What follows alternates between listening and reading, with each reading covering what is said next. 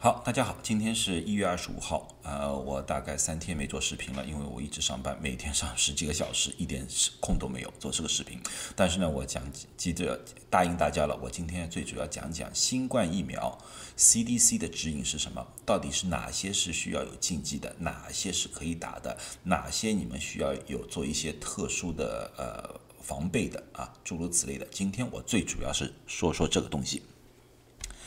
呃。很多人说我说的东西有点长，对，因为很多东西呢需要很详细的说法，啊，但是呢这次呢我就截图把 CDC 上面的两个我认为非常重要的图截下来，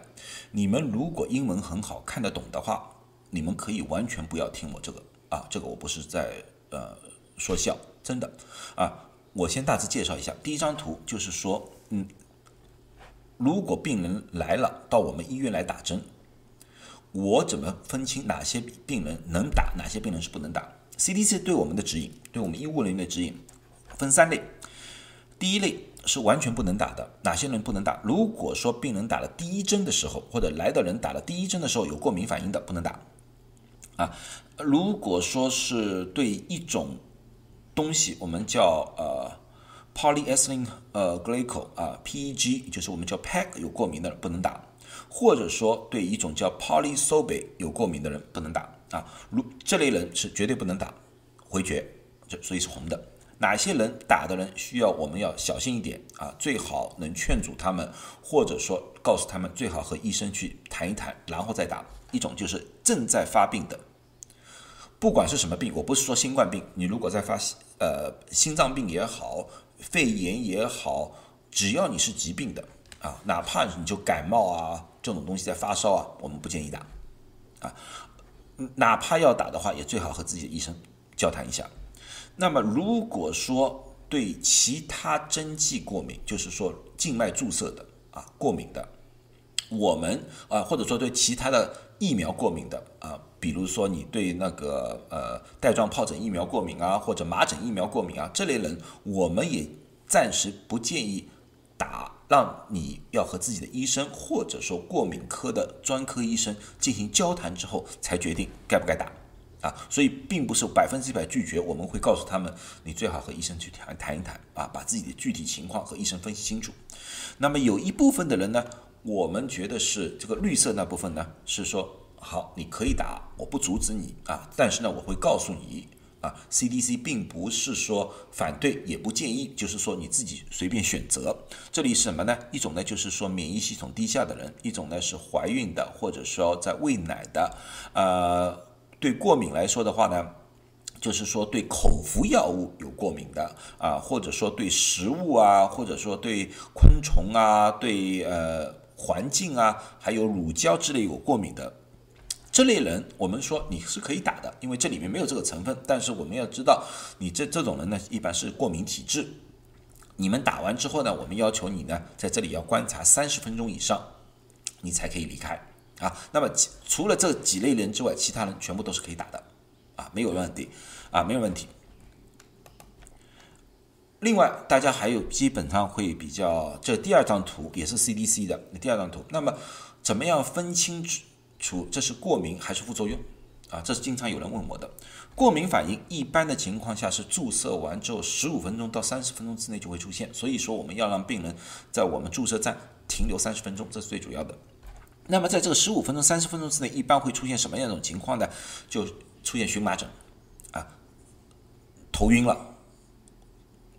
迷糊了，人人开始糊涂了啊，呼吸困难了，呃。心跳加快，血压下下降，呕吐，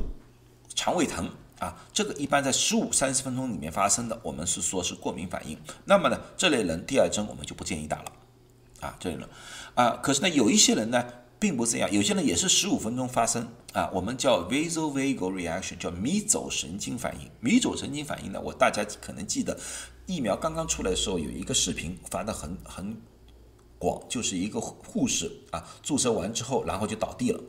啊，昏昏过去了。它其实并不是过敏反应，它这就是 vasovagal reaction。vasovagal reaction 呢，在中文当中我们有一个名称叫晕针啊，晕过去晕针啊。如果你们有认识针针灸师啊或者护士之类的，你们可以问问啊，很普遍很普遍。有些人就这个样子，啊，一般的这种情况呢，就是人会很紧张，他也就会昏厥、头晕啊，经常会发生的啊。这类人是可以打的，第二针没有问题。第二针就是你把第一针的反应告诉旁边的人，让旁边的人呢就是呃帮你观察一下。一般他情况下昏迷几分钟之后，他就自然而然就苏醒了，没有任何的后遗症。啊，第三类呢，就我们叫这个副作用啊，疫苗的副作用，大家可能听到疫苗的副作用呢，往往并不是说几分钟之内发生的，而是一到三天之后发生。一般的情况下呢是发烧啊。打的地方有红肿啊、疼痛啊、头疼啊，啊，也可能会有呕吐的现象或者是腹泻的现象。但是这个和这个腹泻、呕吐不一样，这个是几天之后发生的，这个是疫苗的副作用来的，这是我们已经知道的啊。这种人也是可以打第二针的啊。所以看完这两张图，如果你们很明白了，不想听了，现在就可以停止啊。我下面会给你们这个 CDC 的网，你们可以具体的再去看一看。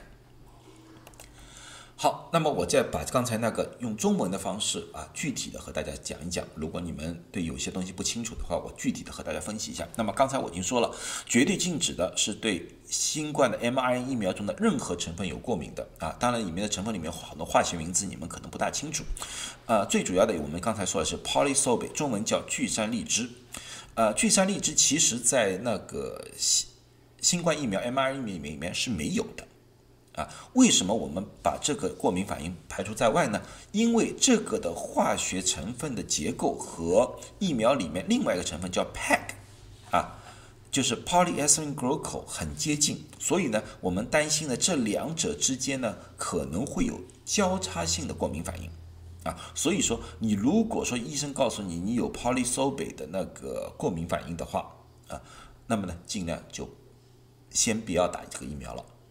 啊，先不要打这个疫苗，呃，因为 polysorbate 这个东西呢，经常是使用于药物当中啊，药物当中，呃，最主要是注射药物，因为是注射药物啊，在那个液体里面啊比较稳定的一种一种物质来的啊。其实中医里面用的很多啊，你们说什么什么中医呃中药里面提取的时候，中药注射剂里面提取的时候，往往用了比较大的剂量的 polysorbate 在里面。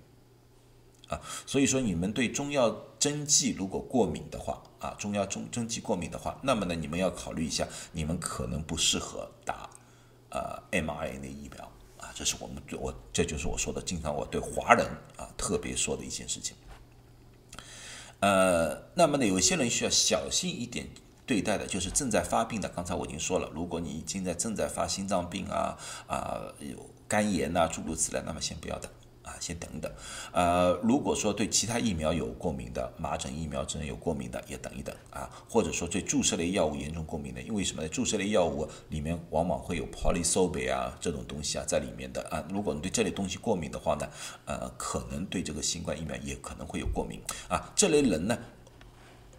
不能说完全不能打，因为这这类人和 mRNA 疫苗之间交叉的过敏的机会还是比较低的。啊，但是最好咨询一下自己的家庭医生或者过敏科的医生啊，以以做确定。这是 CDC 的那个啊指引啊。那么第三类呢是也许可以啊，就是 CDC 的和 FDA 的说啊，你可以打啊，我们不赞成也不反对，随你啊，随便你啊。举个叫免疫能力低下这个东西，这几个东西我待会会重点的分析和大家考啊分析一下啊，口服药物。啊，口服药物的过敏啊，因为这这类人呢，啊，口服药物和对环境过敏的人呢，最主要是我们说是过敏体质的人，所以我们有些时候自己都不清楚，那些人自己都不清楚到对到底对哪些东西是过敏的。那么这些人呢，注射以后观察三十分钟啊，基本上我们觉得没有多大问题啊，没有多大多大问题。好，接下去我最主要对这几个人群做一个比较详细的啊一个分析。第一类呢，就是说免疫能力低下的，免疫能力低下的是哪些人呢？就是说像 HIV，就是艾滋病病人，或者说长期是要使用压制免疫功能的药物。举个例子说，气管移植以后的那些病人，还有一方面是哪些呢？就是癌症在做化疗的病人啊。所以这类病人就是免疫功能比较低下的病人。这类病人呢，其实在呃，Moderna 和辉瑞的三期临床之后呢，是包括了这类病人。据我的记住，在辉瑞的三期临床时候，大概有八百位啊艾滋病病人。每一组就是疫苗组和呃非疫苗组，每一组大概有四百多人，但是呢，不管是八百多人也好，他得出来的结果没有差异，就是和普通人群没有差异，说明这个疫苗对呃这类病人啊还是有效的。但是由于这类人在临床上面的测试里面人数不够，所以说呢，在统计学上面就不能宣称说这个东西对这类人很非常有效。啊，所以现阶段呢，呃，CDC 和 FDA 说法呢，就是说这类病人如果打的话，我们唯一不大清楚的就是说有效时有效的那个性啊，是不是和普通人一模一样，我们不大清楚啊，或者安全性也不是很清楚啊。但是由于 mRNA 的疫苗并不是一个病毒啊，所以说这类人被感染上新冠这是不可能的。啊，是不会被感染新冠的，只是我们不大清楚打了这个疫苗之后，这类人的产生的抗体的量是不是和普通人差不多，不大清楚，啊，所以要进一步的研究。啊，第二类呢就是自身免疫疾病的，自身免疫疾病呢包括是红斑狼疮啊、类风湿关节炎呐、啊多发性 multiple sclerosis 啊，就是多发性的硬化症的这种人啊，三期临床也是包括了这类病人的。现在从现阶段的数据来看，这类人的免疫反应和普通人没有两样，没有两样，但是还是一样，人数太少。从统计学角度来说呢，就不能宣称是完全有效啊，完全有效。所以说呢，这两类病人，CDC、FDA 就说你们要打，完全可以打，我们不反对。啊，但是呢，由于数据不够，我们不能推广说啊，你们这类人完全是可以打的，我们不行，因为数据不够。那么接下去呢，是一种特殊的一种免疫疾病，叫呃 g 林 l 贝尔呀，呃格林贝里的综合症的这类人呢，是往往是得了某一种呃感染啊病毒感染之后，或者说打了疫苗之后，或者吃了某种药物之后，身体的那个免疫系统啊产生了一种呃自身的。一种免疫过度的一个反应，它不去攻击那些病毒什么，而攻击了人体的那个神经系统，而造成了某一种的那个呃走路不协调一样的那种现象啊，这种情况呢是比较少见，而且呢在至今的所有的疫苗里面测试里面没有发现这种现象。但是如果病人已经有这个疾病的，那么这类人需要和自己的医生进行讨论，看看看打这个疫苗。是不是合适啊？另外一种呢，就是我们大家比较关心的是面瘫的病人，病人，因为大大家听到的最多的就是面瘫。哎呀，我我呃，特别是上几天有听到一个以色列的一个报告，有印度一报告说，以色列一下子出现了二十多个打了疫苗之后面瘫啊面瘫。可是你们要知道，以色列当时他们说这个数据的时候，以色列是打了两百万人。出现了二十多例，听起来很可怕。可是你们要知道，在普通人群里面，就是在普通不打疫苗的人群里面，每年每十万个人里面有二十个人可能出现面瘫。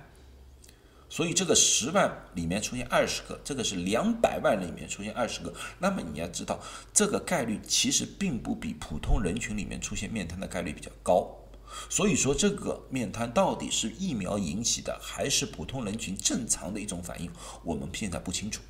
啊，但是从呃，但不管是 WHO 也好，CDC 也好，FDA 也好，所有的医生，大家就觉得这个不应该作为不注射新冠疫苗的一个理由。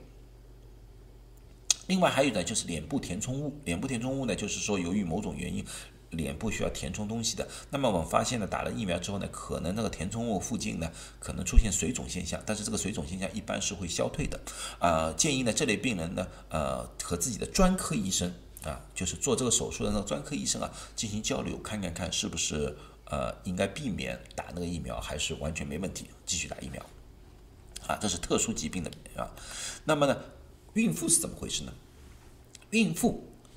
在新冠不是疫苗，就新冠得病这个情况之下，新冠它是属于高危人群。为什么？因为我们发现孕妇得了新冠之后住院的比例相对来说比较高，啊，但是新冠得病的病人，呃，孕妇啊，流产的机会其实并没有增加。从现有的数据来看，但是他们住院率是不高了。为什么呢？大家说可能有其他原因，因为什么呢？因为是孕妇嘛，一旦得了新冠，大家比较小心，尽量让她住院观察。也有可能，也有可能呢，就是孕妇呢那个生理的情况啊和普普通人不一样，所可能对那个新冠病毒的反应更加激烈一点。所以说呢，在 CDC 呢把孕妇是当做新冠的高危人群里面来的。Moderna 呢其实已经做过了。这方面的在动物上面的测试，怀孕的动物呢做注射了 mRNA 疫苗之后呢，并没有产生不良反应，没有早产，没有流产，也没有变异而出变异的那个动物婴儿出现，没有都没有啊。所以说呢，现阶段大家都觉得这个疫苗对婴儿应该没有危害啊。呃，现在呢，因为我们打的是最主要第一期嘛。呃，就是怀孕期的人呢，基本上都是医护人员，因为我要么就是医护人员，要么是六十五岁以上，六十五岁以上怀孕的机会基本上是没有。所以说，我们说的怀孕人基本上都是医护人员来的。这个医护人员呢，据我所知，已经有很多呃怀孕的人士呢，已经打了这方面的疫苗啊。我相信呢，再过一到两个月呢，这类数据都会出现啊。再加上呢，我上次已经说了，在以色列呢，已经进行了一个大规模的啊，一个我们叫呃。第四期临床，啊，这个数据里面保证会有很多孕妇，啊，这类数据保证再过两三个月会出来。如果普通大众大家在犹豫的话，那么我给大家两个建议。第一个建议就是等等这些报告出来，然后你我再帮你们分析。第二个就是在等另外一种疫苗，就是传统疫苗，江森江森的疫苗，也许你们可能放心一点，啊，这是我的两个建议。啊，不管怎么样，如果说现阶段你要打的话，那么呢，就和自己的妇产科医生呢进行一些交流，看看自己到底有多大的风险。啊，那么喂奶的那些妇女怎么样呢？喂奶的妇女呢，我们发现大概率这个疫苗是不可能通过母奶传给婴儿的，因为这是这个疫苗啊，最主要是在注射部位的那个肌肉里面产生抗体，看产生免疫反应。所以说，那个疫苗要通过乳腺、通过母乳传过婴儿的概率是非常非常低的，因为这个不是药物，它不会在血液里面循环啊，并不是这个样子。但是退一万步说，万一这个疫苗是通过了母奶传到了婴儿，对对婴儿应该也没有影响。为什么？因为这个通过母奶到孩子里面去，是通过肠胃道，肠胃里面应该把这个疫苗应该完全消灭掉了，啊，它这个不是肌肉注射，因为我们知道这次疫苗不是口服疫苗，而是肌肉注射疫苗，通过肠胃道里面无法产生对婴儿的一个呃一个一个影响，一个影响。那么有些人说这是 mRNA，这是基因诶，到了孩子肠胃里面不是也同样会影响吗？那么你们要知道，人啊吃肉。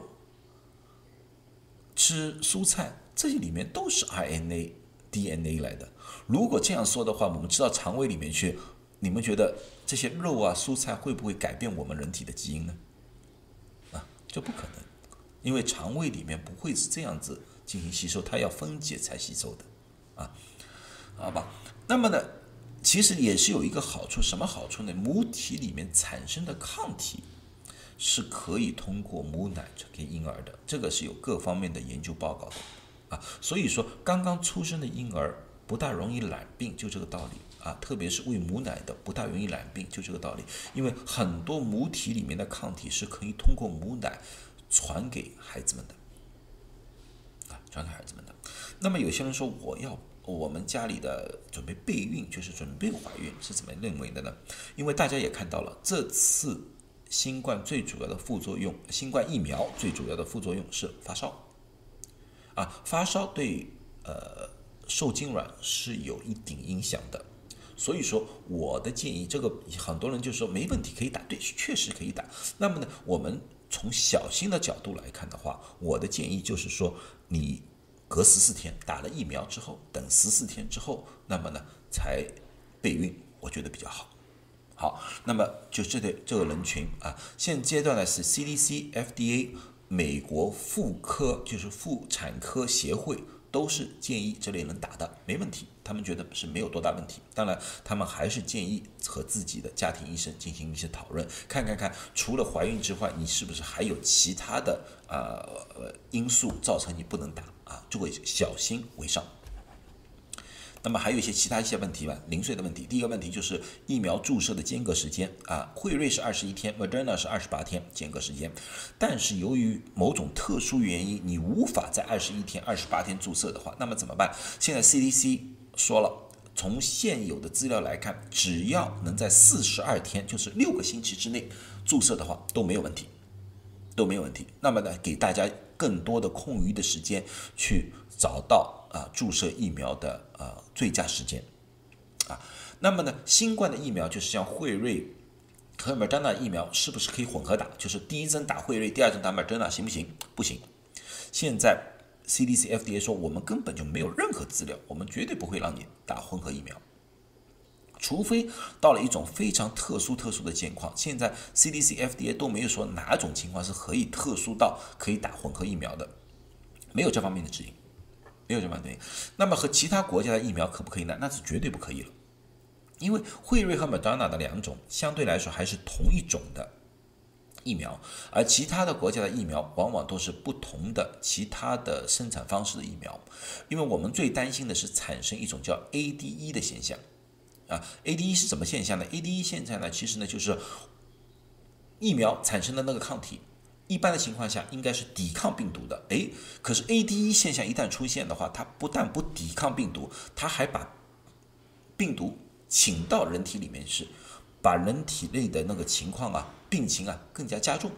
现有的所有的在市面上面研究的新冠疫苗，没有一种疫苗产生这个 ADE 现象。啊，这是一件好事。但是如果把两种或者三种疫苗混合在一起，会不会造成人体的免疫系统混乱，然后产生 ADE 现象？现在没有这方面的研究，但是我们不得不提醒大家，有这种可能性，绝对有这种可能性。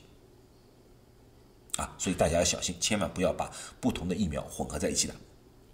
那么和其他的疫苗呢？举个例子，像麻疹疫苗、带状疱疹疫苗，我们是不是可以一起打呢？啊，也也不建议一起打。建议分隔十四天再打，啊，就是你不管打哪一种先，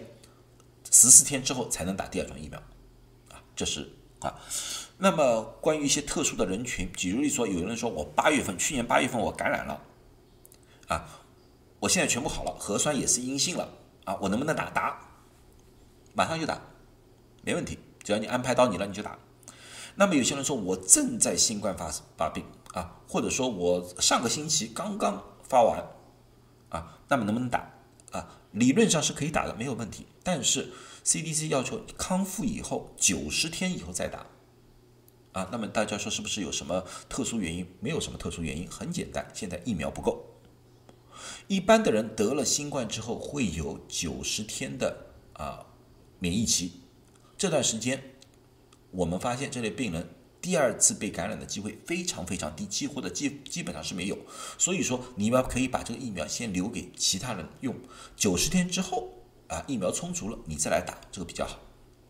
那么有些人说我接受了呃抗体疗法，就是我们就说单抗疗法，又是又又又说鸡尾酒疗法，不管怎么样了，你们这类人接受的人之后，那么康复了以后也是等九十天。就是你用了这个单抗药物之后，用了等九十天。那些单抗药物什么呢？就像依赖 Lilly 的药物啊，Regeneron 的再生元的那些药物啊，啊，这个就是说的我们说的抗体药物。那么有些人说，由于我有其他疾病，用了其他的抗体，举个例子说，用了 IVIG 啊，就是 Immunoglobulin 啊，Rogaine 啊。如果你们听不懂这些名词，不用担心，因为你保证没有用过，用过的话你们保证懂啊啊，这类人也是可以打的。也是可以打新冠呃新冠疫苗的，没有任何限制。那么有些人说，我昨天打的疫苗，不小心今天我和新冠病人接触了，或者有些人说我上个星期打了疫苗，哎，今天我测试出阳性了啊，那么怎么办？我是不是和其他人一样需要接受治疗，还是我根本就不需要接受治疗，还是怎么样的？应该我怎么做些什么特殊的情况吗？呃，一般的新冠疫苗从现有的数据来看，最起码要有十四天才有一定的保护作用。所以在这十四天之内，如果你不小心感染了新冠的话，啊，那你还是可以可能会发病的。那么如果由于这个情况发病的话，你的治疗方案是和别人是一模一样的，没有任何特殊性，啊，这。